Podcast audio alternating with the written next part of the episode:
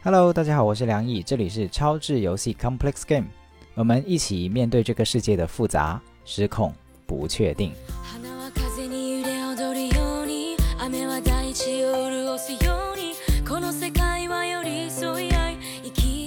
那这一集呢，我们会继续的给大家放送我跟蛋蛋对话的下半部分。那在上半集，我们谈了蛮多，在过去这两年里面，我们各自内心的一些变化。那在下半集里面呢，我们会提到一些亲密关系的话题，那相信也是不少的听众可能会关注的议题。那可是当我们真的自己切身的去开始进入关系，或者是还没有进入关系的时候，在犹豫的时候，其实这些东西就已经开始在影响我们。在我看来，亲密关系也是一场超智游戏，希望大家都能乐在其中。这种快乐。不是单纯意义上的高兴，或者说是爽快，它还可能包含很多真实的，甚至是后悔、悲伤、不甘。我会觉得这些部分都是人生很重要的部分。我们并不是想玩世不恭的去对待一段感情。超智游戏的意思是我们把这个看作一个自己跟自己的超越，自己跟自己的对话。就比如在蛋蛋的例子里面，哪怕当他还没有进入亲密关系的时候，其实就已经有自己跟自己的亲密关系，自己跟自己内心的对话。我觉得这也是亲密关系里面很重要的一部分，因为毕竟到最后会陪我们一直一直走到生命尽头的，就是我们自己。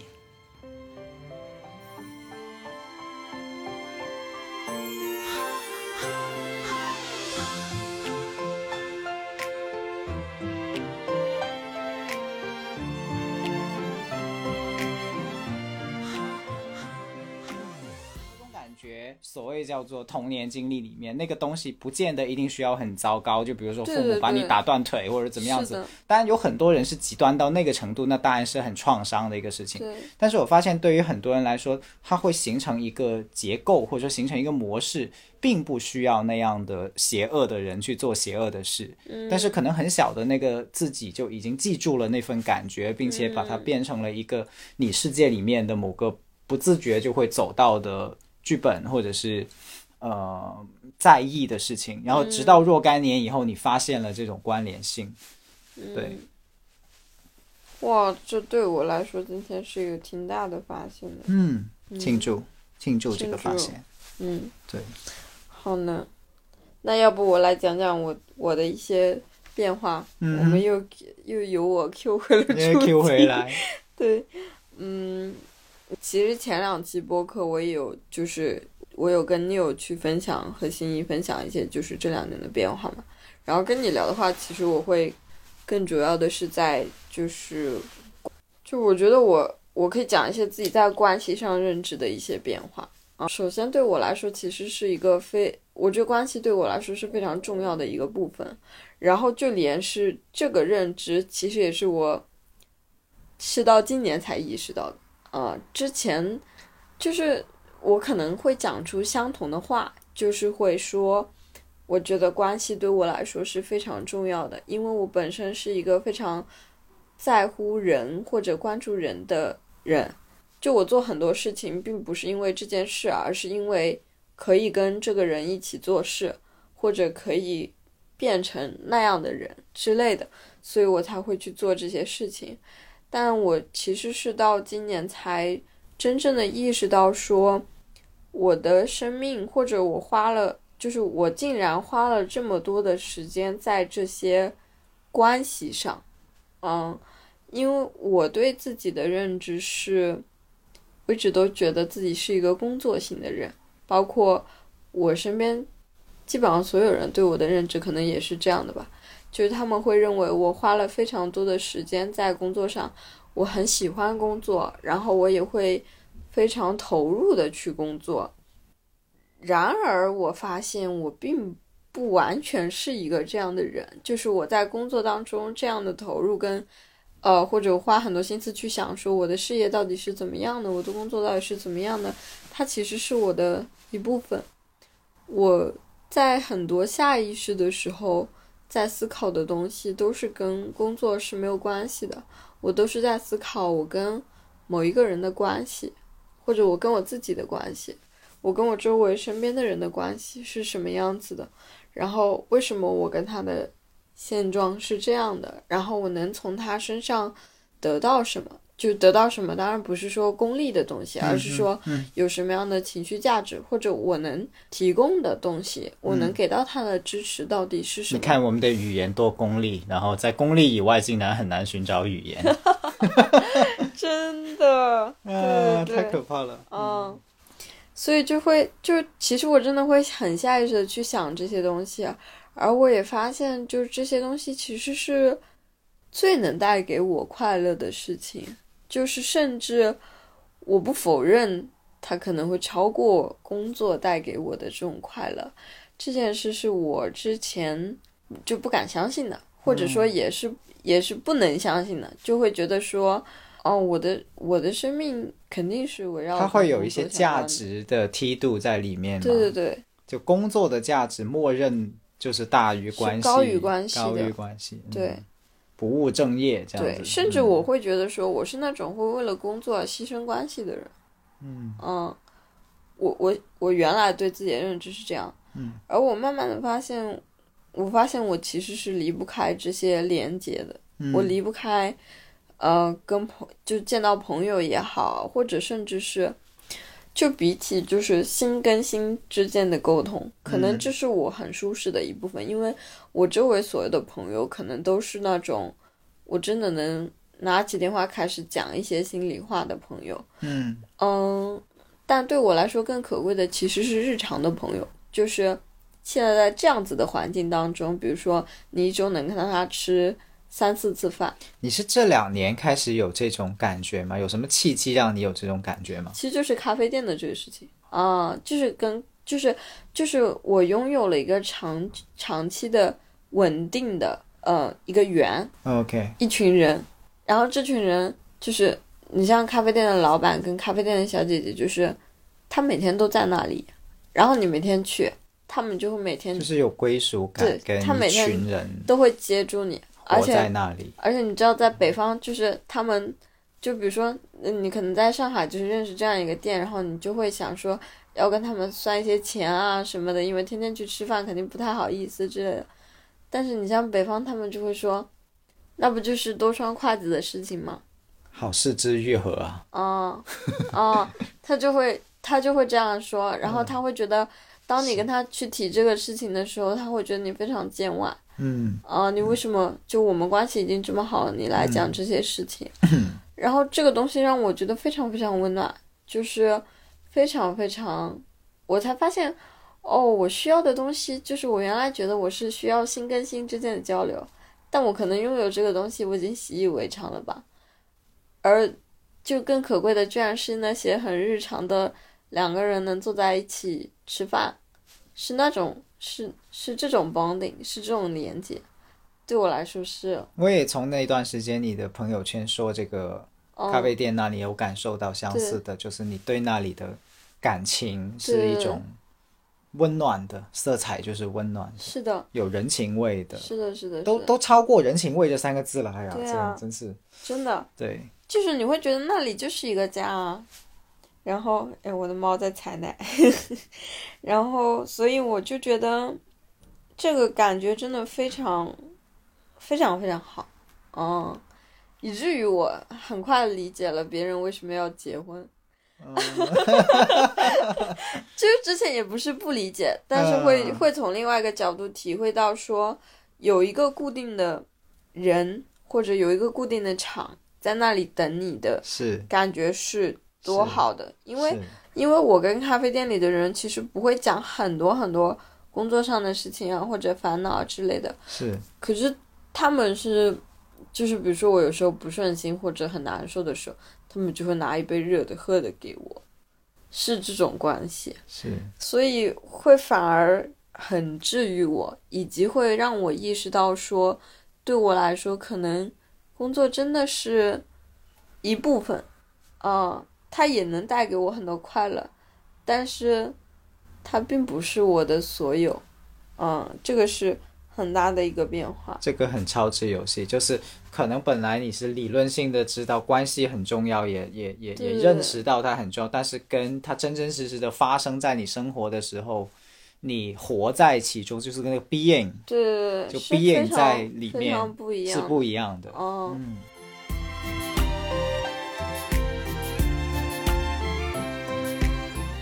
然后以及就是我最近在跟你讲，就是我那个一起出去旅行的好朋友，就是嗯、呃就是就是你发生很多事情之后，就是发生了很多，我觉得我周围的人不一定能接住的这些事儿，那些很大的情绪或者说很崩溃的那些状态，然后他一一都接住了之后，就这种感觉也会让我觉得非常的安定。嗯嗯，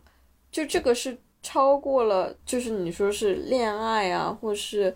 亲密关系，它可能其实它是是一种亲密关系啦，是它是一种亲密关系，但是它又就它又很单纯的存在在那里的时候，你就是能感受到这个人对于你的任何事情，他的那个包容程度就是放在那里的。是，然后甚至他会去照顾到很多很小的细节，因为就我觉得我这个朋友是一个有点粗枝大叶的人，然后我们最近在商量说要去北京玩嘛，嗯，然后我们两个都是有随心飞，所以就是可可以买周末的那个机票，嗯，但我订的比他早，就因为他最近一直在外面飞，所以就没有办法就是提前订那个那个行程。完了订了之后，他的飞就是他就买不到跟我同一班的飞机，然后他就买晚了一班。随心飞是可以提前改的，就是你只要在四个工作日之前就可以随便改、随便退改的。然后他就跟我说你。你要不要跟我改同一班，然后晚一点飞回去？其实也没有差很久。然后我就我就截图问他说：“那你是不是订了这一班？”然后他说是的。然后那一般，因为我是要十二点之前睡觉的嘛，以防万一听众不知道，就是我是一个要十二点之前睡觉，然后他那个航班大概是十一点五十分左右落地吧。然后我其实就是在跟他的微信框可能是停留了，我觉得可能只是停留了一分钟吧。然后他过了一会儿就发了微信给我，他说你是不是在犹豫，因为有点晚，那就是那要不要你就早一啊，点回去？好懂你啊，嗯，你知道是这种感觉吗？对，是，嗯，就是而且是因为他是一个，他是一个真的，他不是这么细心的人，我觉得，就在我对他的认知，因为他前面真的就就非常非常搞笑就说，那你就改晚一点啊，什么之类的，就是那种，呃，因为我当时还在说啊，你又要我退票，我已经退过一次了，但当那个时候发生的时候，我就会觉得，就是非常被照顾到。而这种感觉是，其实我之前很少很少有的，嗯，就是你会觉得，啊、就怎么会有这样子这么好的关系啊？怎么会有这样的人在那里啊？然后，对，所以我其实这个又延伸到另外的一个变化，就是我一直都觉得我自己对于，就这两年对于关系之间的界定会变得非常的灵活，或者说非常的模糊。就是因为我我之前会跟我朋友去讲一件事情，是说到底我们是怎么去定义好朋友这件事的，或者我们是怎么定义两个人在一起就是恋爱这件事情的，嗯，就是确认关系这件事情，其实都是就是我们现在觉得，呃，你要问，或者说你要有一个仪式，嗯你要去，比如说什么摆蜡烛啊，然后你要怎么样啊之类的，嗯你要有一个东西去说明，OK，你们两个就是到了下一个关系的阶段了。就类似于我们是朋友吗？是男朋友吗？是女朋友吗？就不断在问这对，种问题。是这样子的嗯，到了吗？这样，对，然后你会有一些界定是说，比如说你是在一起了之后可以牵手，嗯，然后在一起了之后可以接吻，嗯。然后之之类的这样子的关系，嗯，然后就是大家会有点本末倒置的觉得，当我做了这些事情，就意味着我的关系是那样的关系，嗯。嗯，而我觉得是反过来，是因为关系到了那样，所以才做了这些事情。所以这就是连接跟真情实感嘛。对对对，就是当你越有连接的时候，其实你越接近一个真情实感的状态，就是你不是在工具人，你不是在走走形式，嗯。就你是真的鲜活着去去过这个生命，然后你可能那些呃重点不是牵不牵手、接不接吻，而是那个背后的情感流露是不是自然的流淌到那个状态。嗯，是的，所以我就会觉得这个东西跟我以前的认知还是蛮不一样的，因为以前就算是你都不说是谈恋爱，可能是好朋友，也会觉得就是是需要某种东西在那里的，就是比如说我们晚上一起睡了。嗯哼，呃，就好朋友好朋友之间，女生跟女生之间的睡了。讲到这里，突然那个就是，就你会觉得他就是是一个是一个东西，甚至有的时候你会为了体体现你们两个关系很好而做这件事情。但我慢慢的发现，就是其实并不是，以及这个关系其实是很多变的。嗯，就是我们给他框定了一些说，比如说，我觉得拉手可能就是情侣之间可以做的事情，嗯哼，但你拉了手，并不意味着你们两个就是情侣了。对，就是有点是这种感觉，是，就是有很多东西好像是我们在在界定这个东西。我以前会非常清晰的要求这件事吧，或者我会力求清晰的去划清这个界限。这就是规训呐、就是如果你实在要我来，我忍不住要评论的话，就是 对我现在忍不住评论，就是真的因为有太多的我们成长中的不不管是电视剧也好，或者说呃情感专栏也好，就都在写的就是哎、诶现在这个阶段是到了什么一垒、二垒、三垒、四垒，就就都在规训跟渲染这种把感情变得流程化，或者说叫做说节点化的这种暗示。然后它带来的结果就是变成了你好像有一一套公式，就是说应该第一站是这 one, 个，对对对，step two，然后 step three，然后 cooking 就是就是叮搞定，对对对，就是这种感觉。就其实不不是这样的，你会发现，对啊，对所以我就会发现，就是就是以前就是会非常要那个第一步、第二步、第三步是怎么回事，不管是什么样子的关系都会这样。然后现在反而就是不会，就是现在就是可能也是因为有。就是自己的界限被别人打破了吧？就是是比如说别人跟你做了一件这样子的事情，然后你会觉得说，哦，那这个不是应该是好朋友在做的事情吗？但是他们就会觉得说，哦哦，就是我们其实就是可能萍水相逢啊，或者什么，就也可以这样子来做这这一些这样子的事情。所以我会觉得说，哦，就关系真的是流动的，然后以及你们两个的关系就是可能处在一个很模糊的状态里面的时候，只要两个人觉得很舒服，就是 OK 的。嗯，这个对我来讲其实还是很挑战我以前的定义的，因为第一，我常常待在关系里面觉得是不 OK 的，就是我会觉得说我还想再往前走一点，或者说我想往后退一点。第二个是说，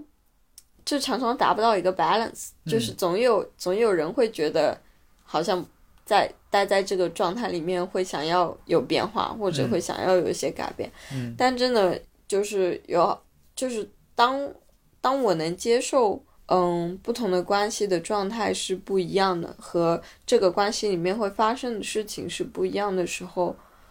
诶，就是会有很多很丰富的关系在我身边展开，是然后不同的关系会给我不同的滋养。是，让我会觉得，就是哇，这跟我原来想的完全不一样，这是就不是好朋友、好朋友或者之之类的这样子的事情，就是你会有不同的时间，会有不同不同样的朋友，然后去做一些很好玩的事情。花は風に揺れ踊るように雨は大地を潤すようにこの世界は寄り添い合い生き你让我想起来，我有一段时间是， 呃，会有一个经常在脑袋里面转的想法，就是，哇，我觉得我好可怕哦，到最后我剩下唯一的朋友就是我的女朋友。哦，嗯，对，然后我觉得可能有一些人他不自觉的，真的有可能会走到这样的一个境地，嗯。就是他跟很多的人其实都失去失去连接了，或者说嗯没有那个流动了，关系已经都卡死了。嗯。到最后，他在亲密关系里面找的其实是他自己所有的缺失的关系，嗯所以他在那个亲密关系里面，他会如此的，就每一次问说你核心需要是什么，他就会马上说安全感、忠诚。哦，对，那他已经进入了一个就他所在所有的关系里面的需要都投到了那个女朋友、女朋友或者是男朋友身上，对对对，亲密关系上。那那他的亲密关系其实是一个很。就就很很经典的就是他另一半就是呼吸不过来了，就是好像很窒息的那种感觉。就需要太多了。对对，他的直接反应就是你怎么总是哄不好，总是没有安全感，然后总是很窒息这样。嗯，我你替我引申 到了安全感上。对啊，我就觉得是是是这样子，我觉得？对啊，就是第一个是说你不可能靠一个关系来满足你所有的需要，是啊，第二个是说，其实，在不同的关系里面，你就是会有不同的需要，是。嗯，而且有的时候甚至就是会在一些更疏远或者更远的关系里面，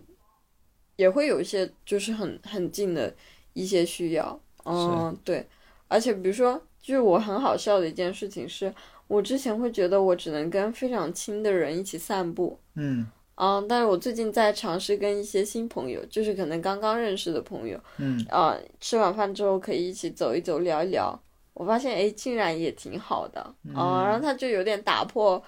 打破我自己本来的这个界限跟认知，嗯、就是会还是会有不断的这个就是关系重新自己的界限变得更灵活或者更模糊的这个过程。是，嗯，还挺好玩的。然后，嗯、既然你讲到了安全感，我就再 Q 一下这个安全感的事情，因为我我其实之前也有讲过嘛，我我想原原本本的回溯我们刚刚就是在录之前的那段对话，就是我在说，非常好笑，我觉得这段对话非常值得回溯一遍，就是我在讲说我今年就是很大的一个能力其实也是梁毅带给我的，因为我当时。呃，我当时是因为对一个男生有点好感，然后，呃，我具体不记得我到底是因为一个什么什么情境，然后引发出来的，反正当时就觉得非常非常难受，然后我就给梁毅打了一个电话，然后那个电话里面我就说。包括我是，我刚刚还在说，我跟梁毅之间有一个巨大的差别，就是他长期处在一个稳定的亲密关系中，我也长期进入不了一个 稳定的亲密关系，不是，都不是一个稳定亲密关系，是一个亲密关系，是这种感觉。然后我就说，那我自己到底是为什么？就是我到底是卡在了哪里？这个问题到底是什么？怎么反复的我都会在好像要跟一个人变得很亲密，要进入一段关系之前，但是自己就非常的不稳定，就像是每一次都绕一个毛线，然后把这个毛线就是绕成了一坨的那种感觉。我当时跟兰兰打这个电话，然后后来我得出的一个结论是，其实我是一个在关系当中非常非常需要安全感的人。嗯，我的这个安全感的获取来源其实就是很多呃信号吧，就是说确认，对对，很多的确认，就是我很需要对方给我一些信号来不断的确告诉告诉我他很喜欢我，嗯，对我还是爱你的。对对，我还是我还是爱你喜欢你的对对对，我非常喜欢你之类的。然后像之前就是跟我一起参加工作坊那个现在已经分手了的男朋友，他就是非常会给给我非常多这样子的，呃，反馈，就是他会不断的告诉我说我很喜欢你，然后我觉得你这样特别可爱，然后或者之类的这样子的反馈，让我很有安全感，嗯，然后我会发现这其实是一个，就我会不断的想要确认这件事情，嗯，直到这个关系在我眼中觉得呃稳定了，就是我不需要再去，就是我不需要不停的再去追问这件事情了。我只要保持在现在这个状态里面，我就觉得自己已经是足够安全的了。我会有那个阶段，而且这个阶段其实是比较，我觉得是比较，就是在这个阶段里面的时候是比较频繁的，可能天天都是那种，今天你还爱我吗？嗯的那个表情包，就是想发给对方，然后会搜真寻，就是会搜寻各种各样的蛛丝马迹去想说，哦，他做了这件事，所以他是喜欢我的。嗯，然后他做的那件事呢，他是不是没有这么喜欢我了之类的？嗯就是心里面会有这样子的碎碎念。然后我跟梁安一聊完那一次之后，我之之前一直都觉得这是我的一个问题。嗯，我是需要去解决它的，我是需要去修正它的，这是一个错误，我要去把它改回来，改到一个正常的，我想要把它改回来。然后我就所以其实是有个深很藏的很深的评判，就是这样是不好的，对对或者这样是不对的。对对对，然后那时候我跟你聊完之后就说，其实它只是一个我的需要而已，对啊，它就是它就有点像是，如果我是一块拼图的话，就是那个凸出来的那个部分，是就我就需要别人能跟我这个部分 match 上，然后就就很好，就会非常开心。是，然后这个这个结论其实非常非常的治愈我，嗯哼，就会让我觉得 OK，我不是一个有问题，就是我我不需要去 fix 一个问题，嗯，它只是我的一个需求，我找到对应的人就好了。或者让他知道你有这个需求，然后用合适的方法去满足，对对对，但我他会愿意的。对对对，然后然后我刚刚就在跟梁讲说，但我会很担心，就是这样，就是因为我还单身，我还想找男朋友，但是我就觉得很多人会因为，就我觉得男生会有个刻板印象吧，他会觉得说，那你说你自己很缺安全感，然后你会需要不停的确认，那好像似乎听起来这个事情就变得很可怕，就是似乎有有一种每天你都会被，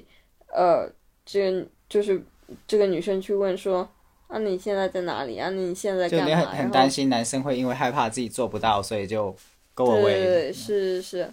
然后然后对我刚刚就在讲说我有这个担心嘛，Yeah，对对对然后我就跟你说不是这样子的，对，对，因为本质上来说，我的理解就是很多人他都会有类似这样的需要，但是其实你是在就同时又有一个信念，就是我不要，最好不要这样。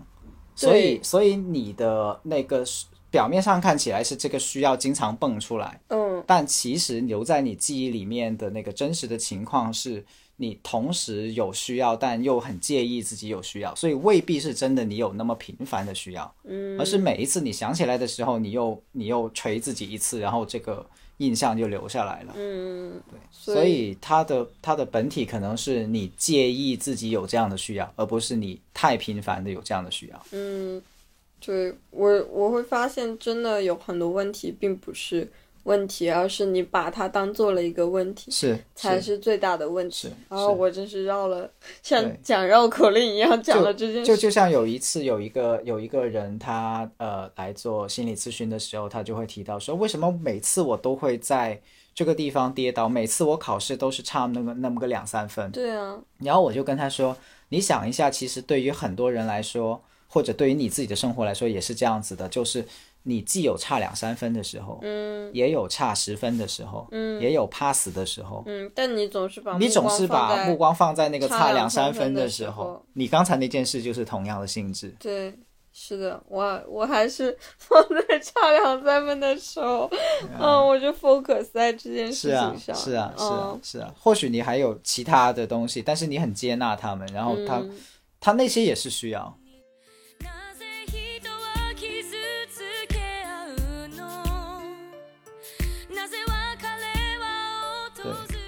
哎，那我会好奇，就是当我的我的注意力平均的分散在这些事情上的时候，那是一个怎么样的状态呢？就很自在啊，嗯就很自在，就就有时候我我我会发现很有趣，就是你会只记得，如果你还记得工作坊第二天我们有一个小的练习，就是地面会排很多的需要卡，然后我们去挑到底哪一张对是我们此刻最需要的嘛。对，我有好多场我都挑不出来，就真的到最后我都是都是呃强行有点强行挑一个，原因就是我看过去好像每个需要我都很满足，哦，对我就觉得都好像没有那么强烈的需要，需要啊，这样，对，就是就感觉这些都都很满足啊，没有太那个特别说要去现在要去，对。那我想问哦，那你觉得你现在但是这个有是有阶段的哈，我要解释一下，哎因为因为这里有补充很重要，就是嗯有一些人他会看过去，他的确的确没有一张他觉得很缺失，嗯是因为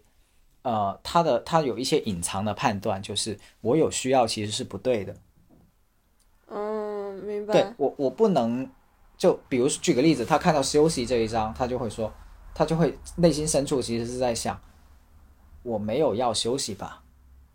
嗯，就他会，其实他会压抑自己的这个。对我没有要认可吧？嗯但其实可能他已经很想需要别人的肯定了，他只是真的是觉得认可是一种类似于向别人要糖吃，然后的这种感觉。对这种感觉，嗯然后他就觉得这个其实不是一个特别好的事情。嗯，对是，，就就有一个阶段是那样子的，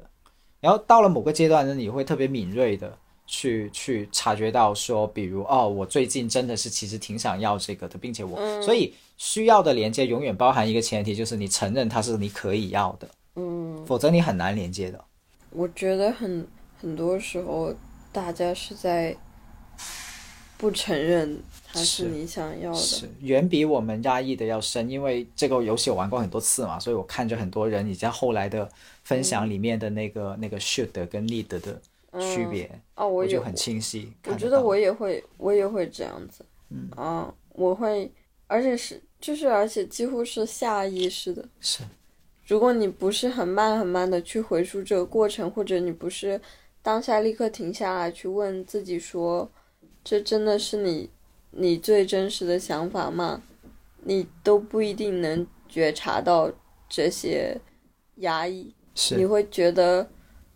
我没有想要这个东西。是哦，是，是的，所以这这个这个，就是我认我我会觉得，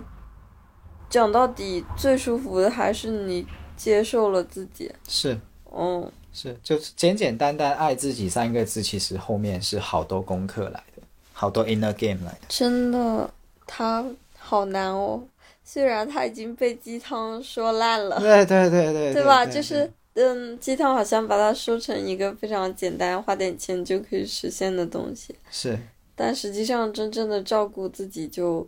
非常非常难。是啊，嗯，包括我会觉得，其实我跟你的相处过程当中，可能跟其他人会非常不一样的是，就是你能够非常理解到，就是什么叫做照顾自己，嗯哼，就是包括就是，嗯，我会觉得，在我跟周遭朋友去提到说，比如说我想照顾自己，先回家休息，而不是跟他出去玩或是之类这个东西，我心里面是会有一点压力的。哪怕我知道，就是我我的优先级已经非常明确了，然后我也觉得，呃，我的朋友是会体谅这一点的，但是我提出这个东西的时候，还是会非常有压力，嗯，因为我会担心他不能理解我的这个链路，嗯，就是类似于我们在做非暴力沟通，就是你会先有一个自己的感受，然后你会去链接背后的需要，然后你再会提出一个请求，是。然后其实跟对方也是这个样子，我会担心我的朋友给不到这个点，但是。在跟你沟通的过程当中，就是我会觉得我不需要担心这一点，嗯。啊、我会在这个时候会说，我想要照顾自己是一件非常理所应当且就是会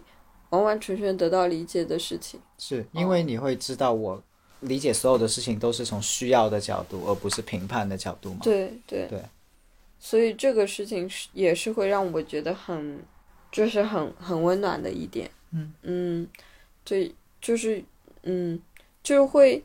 怎么说？我有的时候会觉得我的好朋友在在比我更多的教会我要怎么照顾自己。所以你刚才讲这点的时候，我突然间发现了，原来我不焦虑可能是有这样的一个点的。嗯我渐渐我发现，我身边所有的人都能相信我是不会评判他们，并且是会只看见他们的需要。嗯，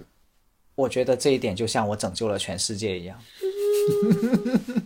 恭喜你你你想一下，其实是不是这样？在我的在我的内在世界里面，就是当是当我的外在都能充分的相信我可以给予他们自由，跟给予他们的全部都是认认可跟支持嗯，的时候，我的世界不就被拯救了吗？是的。对吧？而且我觉得你确实拯救了你周围很大一片世界啊！嗯，就是我我就是我不知道你自己有没有感觉啊，反正我在做这么多就传播啊什么的时候，真的会发现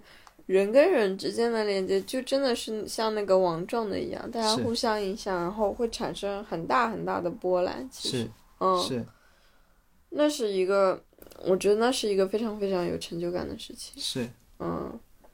而且就是见证他们的变化，或是他们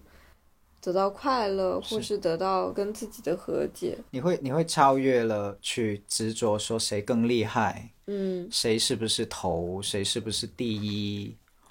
因为在一个整体里面，其实谈谁是第一是没有意义的嘛。嗯就重点是，如果他他是第一，那可能这只是个修辞手法，就是意思就是说他特别能够支持别人，就就唯一的含义就是这样。嗯对，但重点是那个大家都活得自在，并且相互能够给予。就我特别相信 Marshall 讲的那个，呃，人与人之间真的是很慷慨的，他能相互给予很多，就是互助跟善意是主流。嗯，而且你讲的这个，我会觉得说，要能放心的把自己交给对方，嗯或者这其实也是我就这两天工作坊非常强的一个感受，嗯，因为我觉得好的听众或者说好的就参与者，嗯，他就是能够让你完全放心的把自己交给他的。嗯。就站在他面前的时候，你去讲这些东西，或者你去分享这些东西的时候，你不担忧他们听不懂，就不是说他们真的全都会听懂，而是嗯。那种，就算你们不明白，我也可以再多讲几遍，我知道你们会明白的那种，就相信嘛就相信嘛，就你会真的会信任那个东西。我会信任那个东西。对对对，而且那是一个是就是那是一个很强的相互链接，因为当你在这个状态里面，你信任对方之后，对方信任你之后，就是大家都会变得更好。是，哦、就在我的世界里面，人与人之间真的没有学历的差异。就是我发现这个这个是我不知道这一期有没有足够的时间去分享啊，但是就是我后来才发现，越过这个东西是好难的，就是要他在我们心里，在我们心里面很深的、根深蒂固的东西，就是我们现在所批判的说，哎，你不要有知识分子优越感。可是你要知道，超越知识分子的优越感其实是不容易的。嗯，你要真的深深相信，你来到现场的每一个人，他都不论他什么学历，他都有潜能去理解你讲的那个灵性的东西。唉，你都相信他会能够在这里是是能打开的，或者说他都能超越他的学历，跟跟他学历其实就真的是没关系的，他就是个人站在你面前，然后你遇见了他，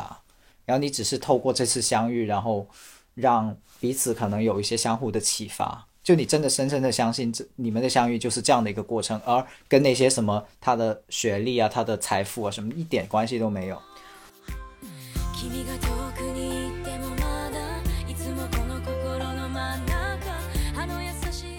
我觉得这个非常难。就作为同做过这么多工作坊啊什么的时候，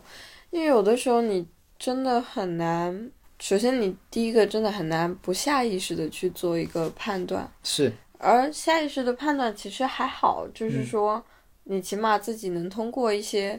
呃，后面的调节啊什么，你可能会可以调整掉嗯很大一部分，嗯调整到你可以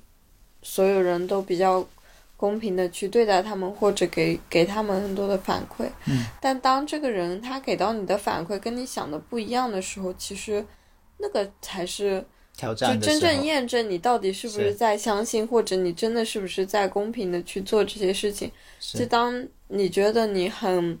open，然后你很好的去对待他的时候，然后他给你一些非常不好的回应，哎或者完全出乎你意料的回应，或是是他根本就像是一个关的死死的门一样，从来不对你打开的时候那个时候才是真正验证你到底心里面是不是真的会毫无评判的去对待别人。是，而我说句实话，大多数时候我是做不到的。啊、嗯、我会很难的。对，我会看到放弃这这个人，或是会觉得可能他的时机没有到然后我就会我就会 let it go，、Yeah 就会这样。呃，我也接受时机没有到。那嗯我有时候会有这样的一个信念，或者说这样的一个理解角度，就是做长颈鹿有时候是这样子的，就是因为对方受过太多的柴狗了，所以他不相信这个，世界上是有长颈鹿的。或者说他不相信你是真正的长颈鹿，嗯，因为披着长颈鹿皮的柴狗有时候也真的长得很像长颈鹿。嗯，所以他只是在确认说你是不是真的。就很多时候就真的是这样，就是有些人他你给予对方，然后他就说不要啦，或者怎么样子啦，然后或者是他会故意做一些反向动作来去去，就是看起来好像是故意整你一样的。嗯但我自己深深的慢慢去理解了以后，我就发现说，其实他是想确认你是不是真的。嗯对，也不叫考验，但就是在他的世界里面，那万一你是假的呢？他会伤得更重哎、嗯，对吧？我我理解，但是我同时非常深切的感受到，你果然是有一只修炼了很久的长颈鹿，对啊，对吗？嗯，我可以补充一下，我觉得应该是有听众不知道长颈鹿跟柴狗是什哦哦，么东西。对，这个要补充，对，对，嗯，我我我可以说一下我自己的理解，然后就长颈鹿其实就是，我觉得就是爱的语言啦，就是你真的会去看到对方，呃的一个行为或是一个表现，它背后藏着的情绪和背后的需求到底是什么，然后能去能去用这样子的，我就是这样子的沟通方式能去做链接。嗯，而柴狗就是你看到对方做了一些什么样子的事情，你就会理所应当的理解他可能是要怎么样之类的，或者会给他一个就 judge，出于评判，对对对，就会有评判产生，对或者是觉得他是出于呃自私，出于呃攻击性，所以冒犯你。对对对，是是是。然后如果是举个例子的话，比如，嗯，比如什么呢？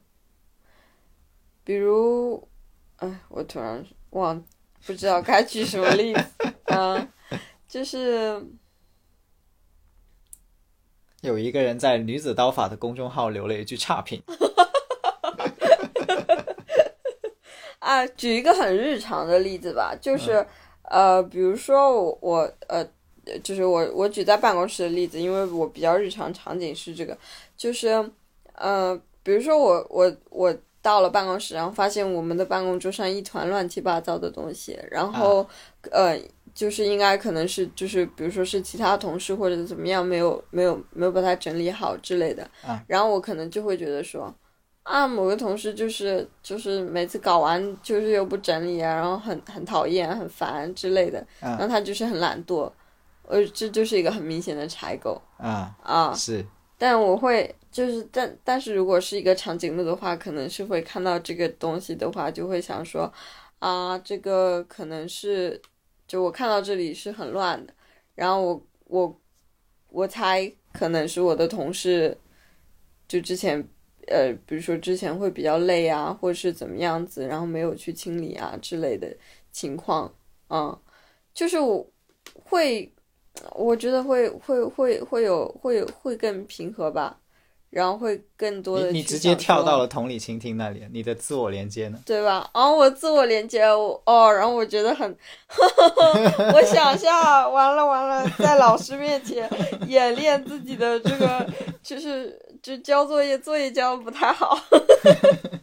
你看，这是个评判，对吧？哦大家看，这是评判。然后，然后，如果如果如果他用长颈鹿的耳朵的话，他就会听到，我是希望能贡献到给他更充分的做这个连接，让他更去我知道对对吧？对对对这就是长颈鹿。就是如果不是的话呢，就会理解成哎呀，老师在在评判我做作业不够好这样。我连接一下好了，嗯我呃，就是我看到这个很乱嘛，然后我心里面其实是会会比较烦躁的，就是我的感受是会比较烦躁的。嗯然后我能感觉到我背后的需求，其实第一个是，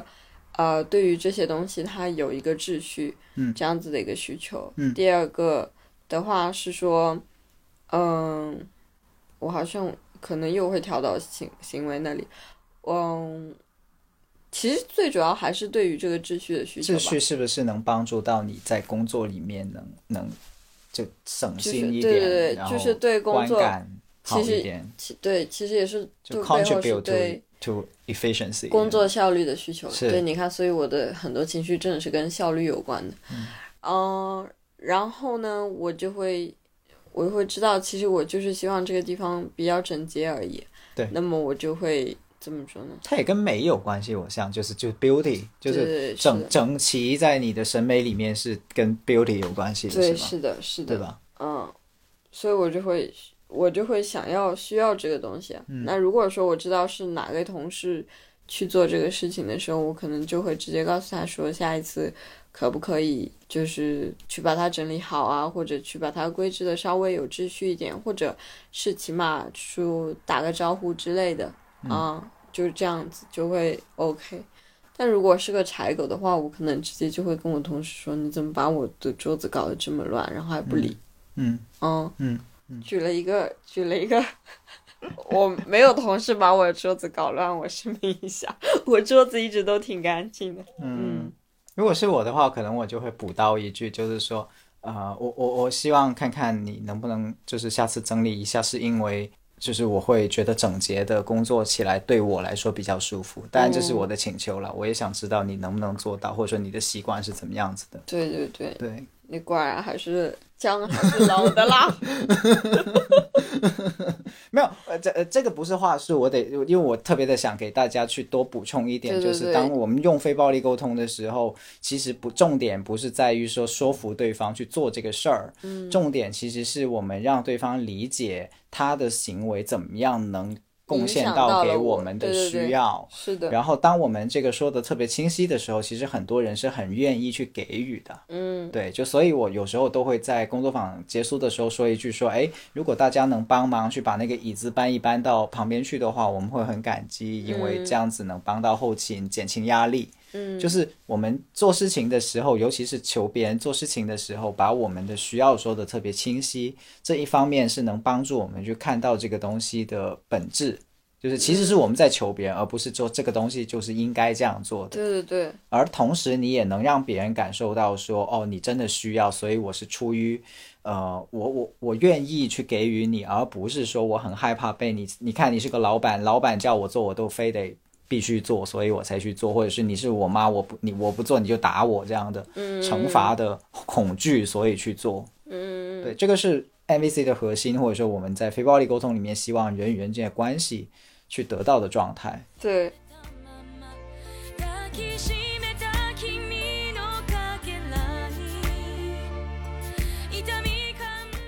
我我就再多举一个例子，我突然间发明白了你为什么我说是熟练的长颈鹿，就这个东西已经很 automatically 就是是是的，对，对，所以我突然间在 Q 回我那个不停确认安全感的东西，其实就是你提出的需要可能很简单，就是比如说你每天可以给我一个拥抱，或者每天可以跟我说一些什么样子的话之类的。是。然后这个东西提出也并不意味着对方就一定要接受，就是对。它不是一个被迫的东西，只是我告诉你说我有这样子的一个需求，然后来看对方说他觉得他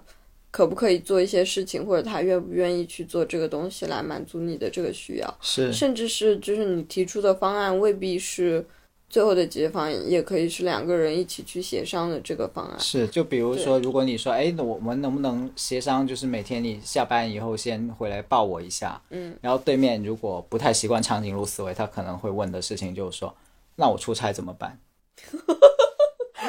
我教你正确答案怎么回，哦正确答案就是那所以你除了出差以外的都愿意喽。哦，好哦，good good，学习了。等我以后有了，我就嗯，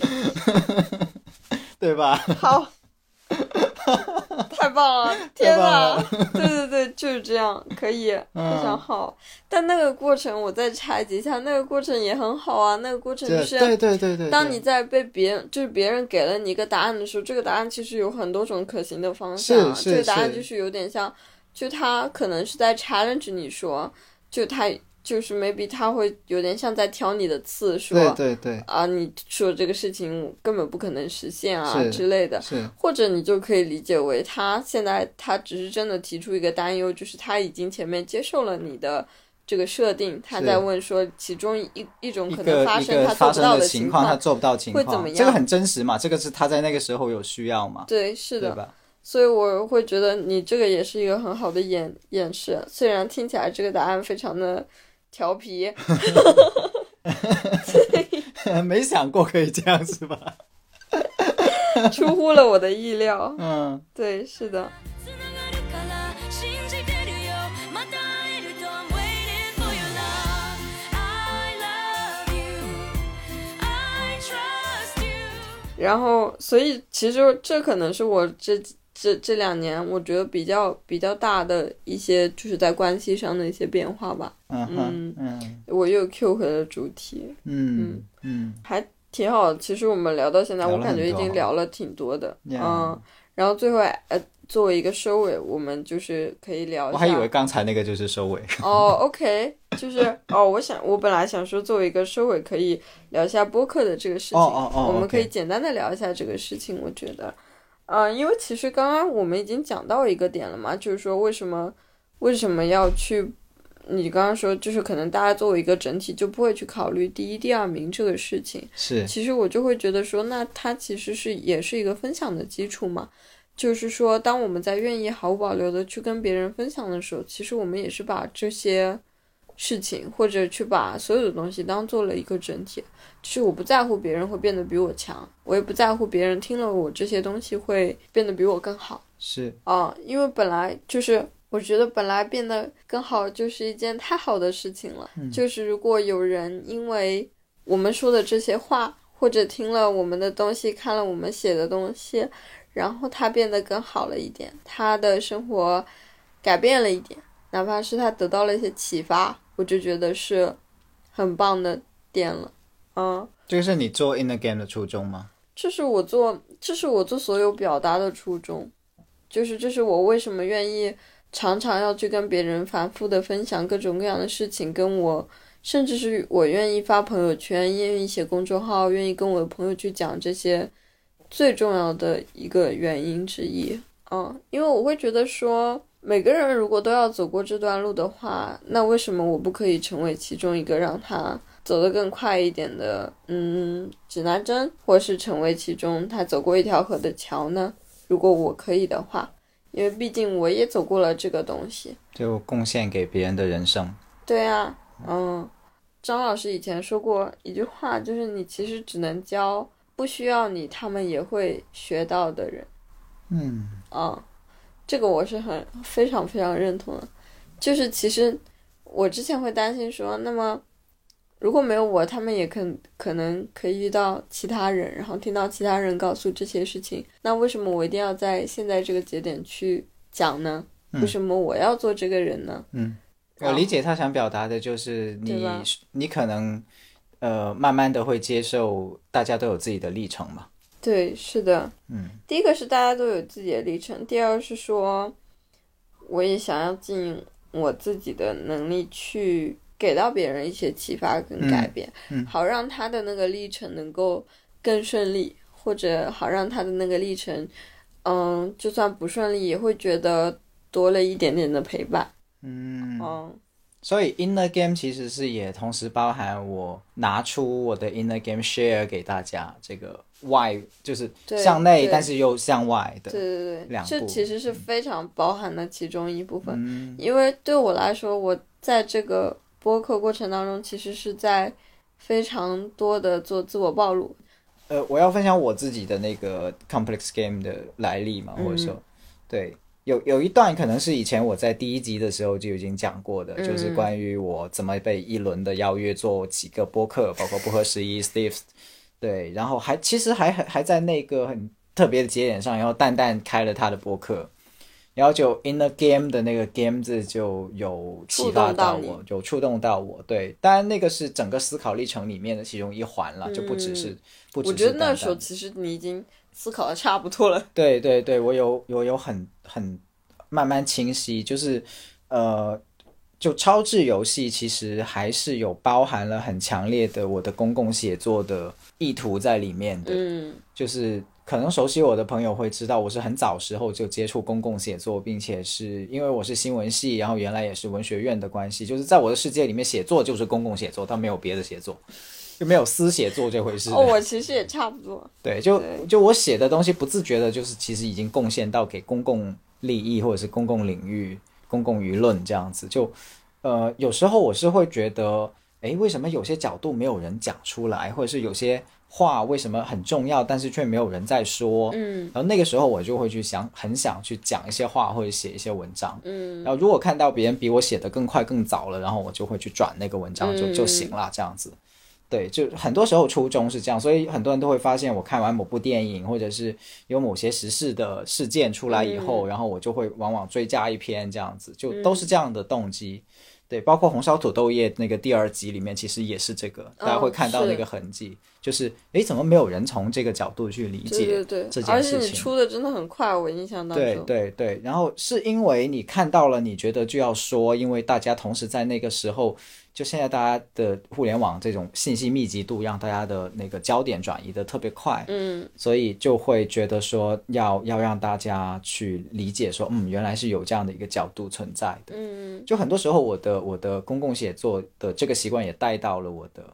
呃这一档节目里面。嗯但是我发现做这档节目的初衷里面还有一个很重要的，就像你刚才说，这两年我是更照顾自己了。嗯就游戏这两个字其实是解开了我很多的包袱的。嗯就是以前可能我是真的会觉得，比如说在那个陈世峰跟江歌事件里面的时候，我是真的觉得我要拿出来一篇东西去把这个东西给这件事件说的，那个最矛盾的地方、最过不去的那个地方给他说清楚了、说透了。嗯换句话说，那个包袱很重的，那个责任很大的。对，但现在我觉得我做这档超智游戏，我没有那么重的包袱，就是我觉得我不需要去一锤定音的把一个东西完全的，呃，一叫做气呵成一气呵成的给它解决掉。然后嗯我可以说一些其实我平时很想说，但是没有机会说，对，没有这么体系的去说的话。嗯然后节目这种形式赋予了相当的自由度，就是说，比如你这一期兴之所至提起了某个话题，嗯就他可能在写作里面，如果你以文章的形式写出来，人家会觉得哎逻辑巴嗦的，对对，删掉，不要跑题这样子对。对，跑题这件事情在播客里面变得特别的有价值，就是的，我们今天跑了，对吧？？跑了很多题，但是这些跑题全部都是有价值的，嗯或者说听众会觉得哎还蛮有意思的。对，是的，对，它是一种营养来的，嗯对，所以它是一种即兴的财富。就在播客这形式里面，这种俏皮、有趣、呃松开，其实是给到我很多的放松跟嗯。对自己的照顾的，其实是、嗯。对，所以自我照顾也在这个乐趣的层面得到展开。嗯。所以就会取游戏这个名字，就一方面就是就是就是觉得说，呃，它是自己跟自己玩的一场游戏，我们可以去嗯。享受它，然后也让大家都乐在其中，会有轻松感，会会有轻松感，对，是，对，嗯，我觉得轻松感太重要，太重要了，太重要了，但是怎么说呢？我又同时能理解到，就是正因为很多时候都是紧绷的人，所以才会觉得放松的那一刻太美妙了。呀、是这样、嗯，是的。好的，我觉得这是一个非常棒的结尾。y e a 好的，h 祝庆祝，庆祝，那么就祝大家今天过得快乐吧。对我祝大家每天过得自在，好的，好的要轻松一点哦。拜拜，我们下期再拜见。，下期见。